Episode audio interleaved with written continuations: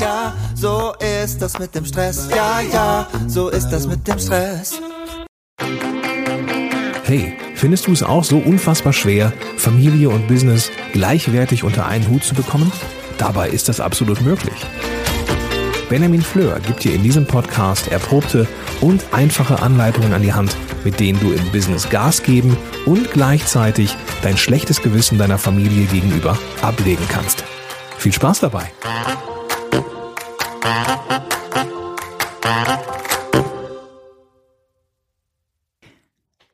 Hallo und ganz herzlich willkommen hier zu diesem Podcast von benjaminfleur.com. Mein Name ist Benjamin Fleur und ich helfe dir dabei, dein Business und deine Familie unter einen Hut zu bekommen, ohne dass du einem von beiden gegenüber ständig ein schlechtes Gewissen haben musst.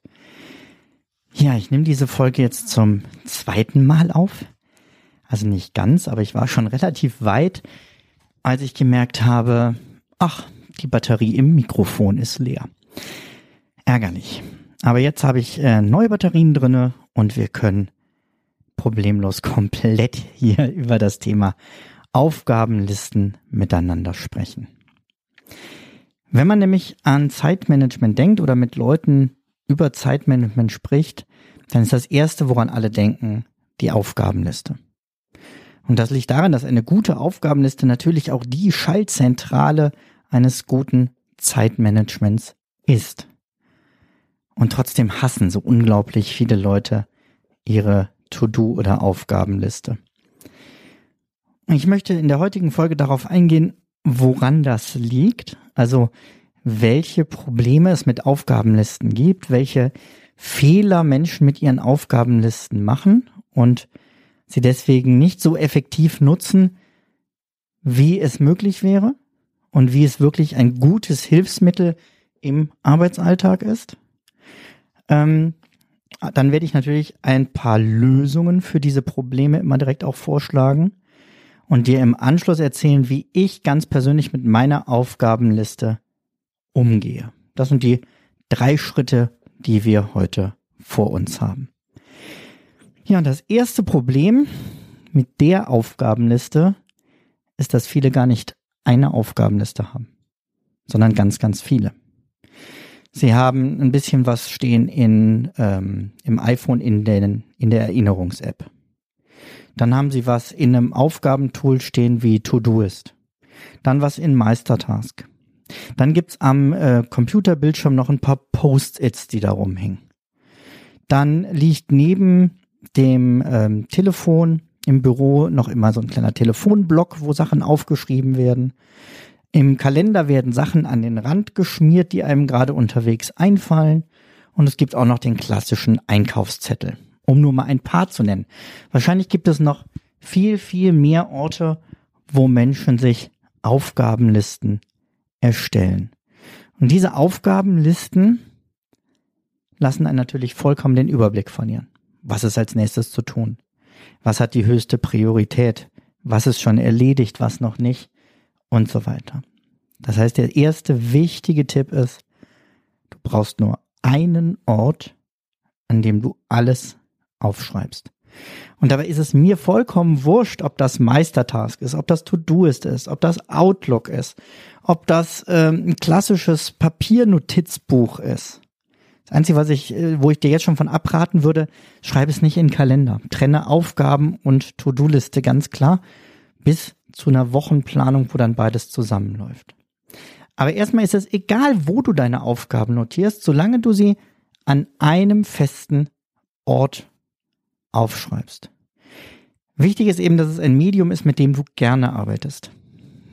Denn nur wenn du regel, also nur wenn du gerne damit arbeitest, wirst du es regelmäßig nutzen. Wenn du kein Papiermensch bist, dann wirst du das Notizbuch nicht so nutzen, wie du es möchtest. Du kannst aber auch die beste App haben, wenn du es aber hast, an deinem iPhone oder an deinem Smartphone irgendwas zu tun, wirst du es nicht nutzen. Dann greif zum Papier. Entscheidend ist, dass es etwas ist, was du immer dabei haben kannst. Das solltest du bei deiner Auswahl bedenken, denn du musst dir ja überall Sachen aufschreiben können. Egal, ob es jetzt im Büro ist, unterwegs bei einem Termin, ähm, abends am Bett, wenn dir noch was einfällt vom Einschlafen, auf dem Spielplatz mit deinen Kindern, einfach um es dann aus dem Kopf zu haben. Wo schreibst du diese Sachen hin? Und dann, wenn du ein System hast, auf das du dich verlassen kannst, ein System ist natürlich viel mehr als ein Ort, wo alles irgendwie gesammelt ist, sondern ein System ist etwas, was dich regelmäßig daran erinnert oder wo du einen guten Überblick hast, was hat jetzt Priorität, was ist gerade dran, hat das den Riesenvorteil, du hast es aus dem Kopf. Du verlierst dieses, oh mein Gott, habe ich daran gedacht? Weil du weißt, ich habe ein System, in dem alles steht. Wie so ein System genau aussieht, ähm, führt jetzt hier gerade am Anfang noch zu weit. Dann ist ein Problem, dass viele Aufgabenlisten zu unübersichtlich sind, weil eben Aufgaben gemischt werden mit Terminen und gemischt werden mit Ideen. Eine Idee ist keine Aufgabe. Sie kann vielleicht mal später zu einer Aufgabe werden. Aber du brauchst eben einen zweiten Ort. Das kann im gleichen Medium sein, das kann also eine Unterkategorie sein oder das eine ist im Notizbuch vorne und das andere hinten, dass du Ideen von Aufgaben trennst und dich dann regelmäßig hinsetzt. Mein Vorschlag wäre Ende des Monats und deine Ideenliste durchguckst und sagst, ist da was bei, was so eine gute Idee war, dass ich daraus gerne eine Aufgabe machen möchte. Und das nächste Problem mit der Aufgabenliste ist eins, was ganz, ganz viele kennen werden. Und ich nehme an, du hast es auch schon erlebt. Deine Aufgabenliste ist einfach viel zu lang. Und egal wie viel Arbeit du rein investierst, wie viel Sachen du abhakst und erledigst, sie wird einfach immer länger und länger. Wie man damit umgehen kann, gehe ich gleich noch drauf ein.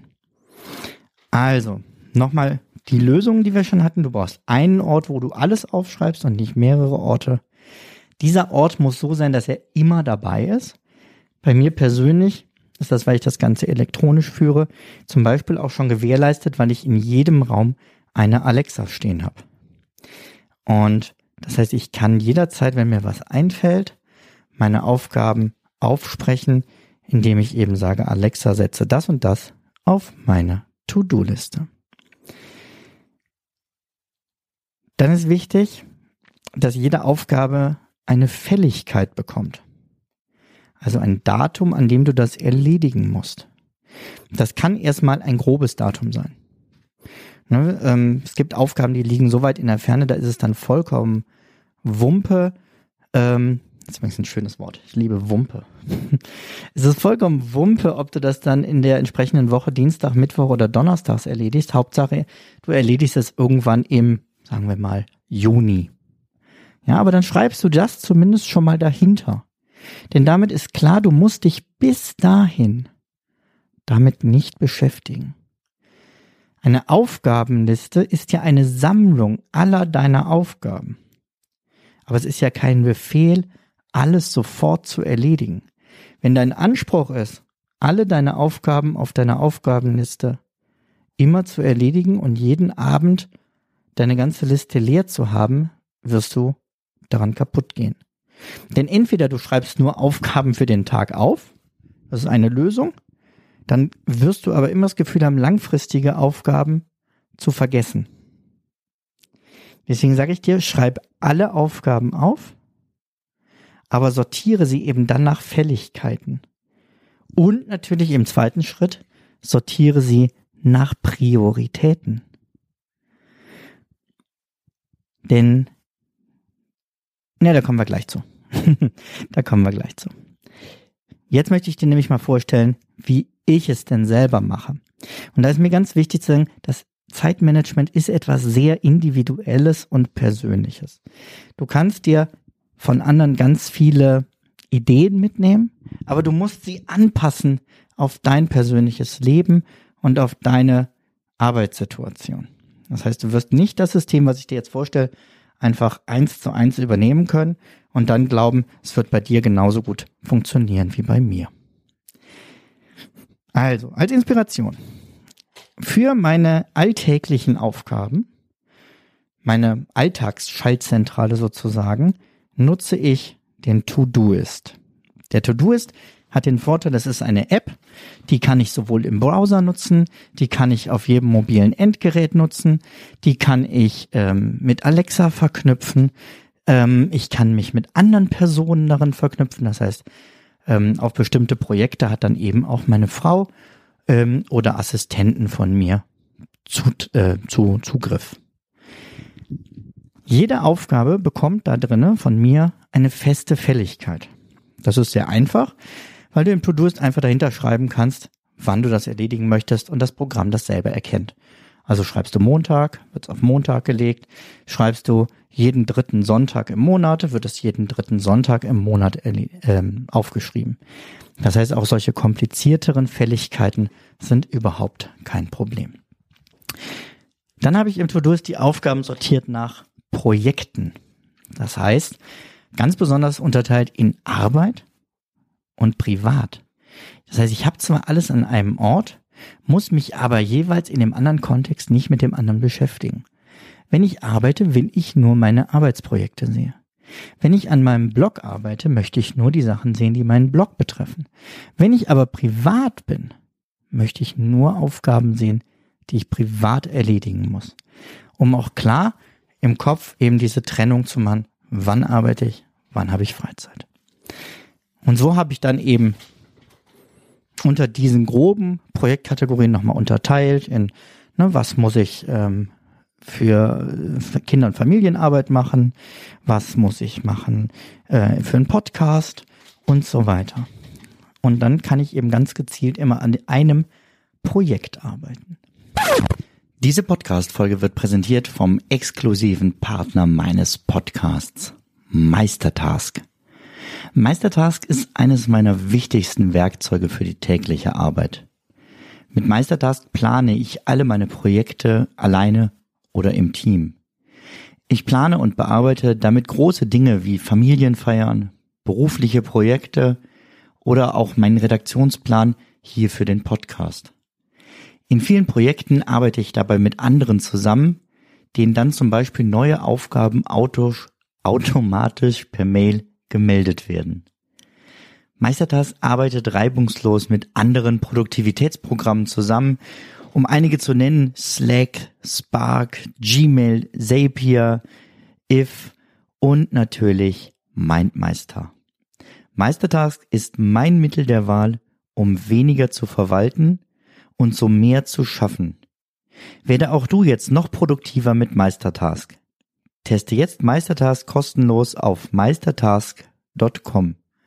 Übrigens, mit dem Rabattcode Benjamin Fleur, kleingeschrieben und zusammen, bekommst du 30% Rabatt beim Upgrade auf den Pro- oder Business-Account. 30% mit dem Code Benjamin Fleur. Dann bekommen Aufgaben zum Teil auch Orte oder Personen zugeordnet. Also was sind Dinge, die ich nur im Büro erledigen kann? Was sind Dinge, die kann ich nur erledigen, wenn ich in der Teamkonferenz sitze? Was sind Dinge, die kann ich nur erledigen, wenn ich mich mit meiner Frau zusammensetze? Das heißt, wenn mir was einfällt, was ich mit ihr besprechen möchte, dann äh, markiere ich mir das mit einem Ad und ihrem Namen und das landet dann im entsprechenden Projekt. Und wenn wir dann zusammensitzen zu einer, äh, was weiß ich, zum Beispiel zu unserer Wochenplanung, dann kann ich diese Liste aufmachen und habe alle Themen da drinne, die ich gerne mit ihr klären möchte. Dann habe ich eine Sache für mich festgelegt, die ist im To-Do ist so gar nicht vorgesehen, weil ich sehr schade finde. Aber die ähm, nutze ich halt selber und achte selber darauf. Nämlich ich habe eine Obergrenze festgelegt für meine Aufgabenanzahl. Und diese Obergrenze darf nicht verletzt werden. Das sind bei mir aktuell maximal 80 Aufgaben. Es waren mal mehr und ich habe das dann nach und nach immer weiter runterschrauben können, je besser ich mit meinen eigenen Prioritäten klarkam. Denn du musst einsehen, du wirst nicht alles schaffen. Ja, den Zahn muss ich dir leider ziehen. Du wirst heute nicht alles schaffen. Du wirst diesen Monat nicht alles schaffen. Aber ganz vor allem, irgendwann, wenn du stirbst, werden Dinge auf dem Schreibtisch liegen bleiben und werden noch Sachen auf deiner Aufgabenliste stehen. So traurig das ist. Aber wenn ich das jetzt schon weiß und das akzeptiere, dann kann ich viel besser entscheiden, was hat jetzt wirklich Priorität? Was bringt mich wirklich weiter? Was bringt die Projekte wirklich weiter? Was bringt meine Arbeit wirklich weiter? Was bringt auch meine Familie wirklich weiter? Und wenn ich diese Entscheidungen treffe, dann muss ich mich eben auch gegen andere Aufgaben und andere Ideen entscheiden. Und kann dann ganz bewusst trotzdem Feierabend machen und trotzdem Wochenende machen und trotzdem Urlaub machen. Also setze dir eine Obergrenze. Dafür guckst du gleich erstmal, wenn du alle Listen auf eine Liste zusammengetragen hast, wie viele Aufgaben sind das denn? Und mein Tipp für den ersten Schritt, schmeiß die Hälfte weg. Das ist nicht einfach und da wirst du auch eine Weile für brauchen, zu entscheiden, was ist davon wirklich wichtig, aber es gibt ein unglaubliches Freiheitsgefühl.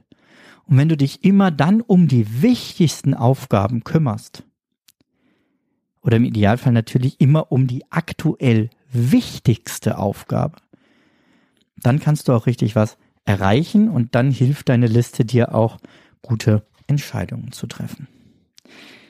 Ähm, dafür nutze ich natürlich auch im To-Do ist dann die eingebauten Prioritäten. Also wenn du P1, P2 oder P3 hinter eine Aufgabe schreibst, kriegt das entsprechend die Priorität 1, 2 oder 3. Und da habe ich für mich festgelegt, dass es jeden Tag maximal eine P1-Aufgabe geben darf. Und dann ist mir noch wichtig, im To-Do ist, habe ich auch Dinge mit auf der Liste, die mir gut tun. Also da sind Sachen drauf wie Wandern. Da steht täglich Meditation drauf. Einfach damit ich im Arbeitsalltag auch an diese schönen und wohltuenden Sachen denke. Ähm, ich habe die jeweils dann noch mit so einem kleinen Emoji versehen, einfach äh, auf dem Handy, wenn dir da die Aufgaben eingibst, kannst du die ja einfach ergänzen. Ähm, dadurch sieht die Liste auch schöner aus und ich freue mich dann richtig auf diese Aufgaben. Ja, zusätzlich zum To-Do ist, jetzt muss ich gerade mal einen Schluck trinken, Moment. Ah, so. Zusätzlich zum To-Do ist nutze ich Meistertask. Und immer wieder werde ich im Moment gefragt, auch bei Social Media und so, ähm, wie verknüpfst du die beiden denn miteinander? Und dann muss ich ehrlich sagen, mh, hm, gar nicht. Beide haben für mich einen anderen Zweck. To-Do ist, ist für mich meine Alltagsschaltzentrale. Habe ich gesagt. Wenn ich aber große Projekte habe, wie eine Erstkommunion, wie eine Ferienfreizeit, wo ich vielleicht auch mit anderen Leuten an einem Projekt zusammenarbeite, wo ich viele Dokumente dafür brauche, also sei es ähm, Excel-Tabellen, PDFs und so weiter, dann nutze ich Meistertask. Und Meistertask ist ein klassisches Kanban-System, kannst du dir angucken. Äh, findest du bei mir im Blog auch ganz, ganz viel zu, wo ich genau erkläre, was Meistertask ist, warum ich Meistertask lieber als Trello nutze, ist auch erklärt. Und dann ähm, hast du das ganz schnell verstanden. Wenn du es noch nicht kennst, guckst dir an. Jedenfalls, das nutze ich, um Projektabläufe darzustellen. Ne, dass ich von links nach rechts die Spalten mir gestalte, Arbeitsschritte mache ähm, und entsprechend die Dokumente und Fälligkeiten und so direkt dranhänge. Super cooles Tool, kann ich jetzt hier nicht komplett erklären. Ähm, wie gesagt, guck mal im Blog und wenn du dann überzeugt bist und sagst, jo, Meistertag möchte ich auch unbedingt nutzen, bekommst du mit dem äh, Code Benjamin Fleur ähm, 30% Rabatt. Also wenn du Meistertagskonto hast und dann das Upgrade machst ähm, auf die Pro-Version, 30% mit dem Code Benjamin Fleur. So. Achso, jetzt muss ich an der Stelle sagen, es ist Werbung. Es ist ein kleiner Affiliate-Code, das heißt, ich bekomme eine kleine Zahlung, wenn du diesen Code verwendest. Du bekommst das Ganze günstiger. Ich bekomme auch noch was. Meistertask hat einen neuen Kunden und somit schaffen wir eine Win.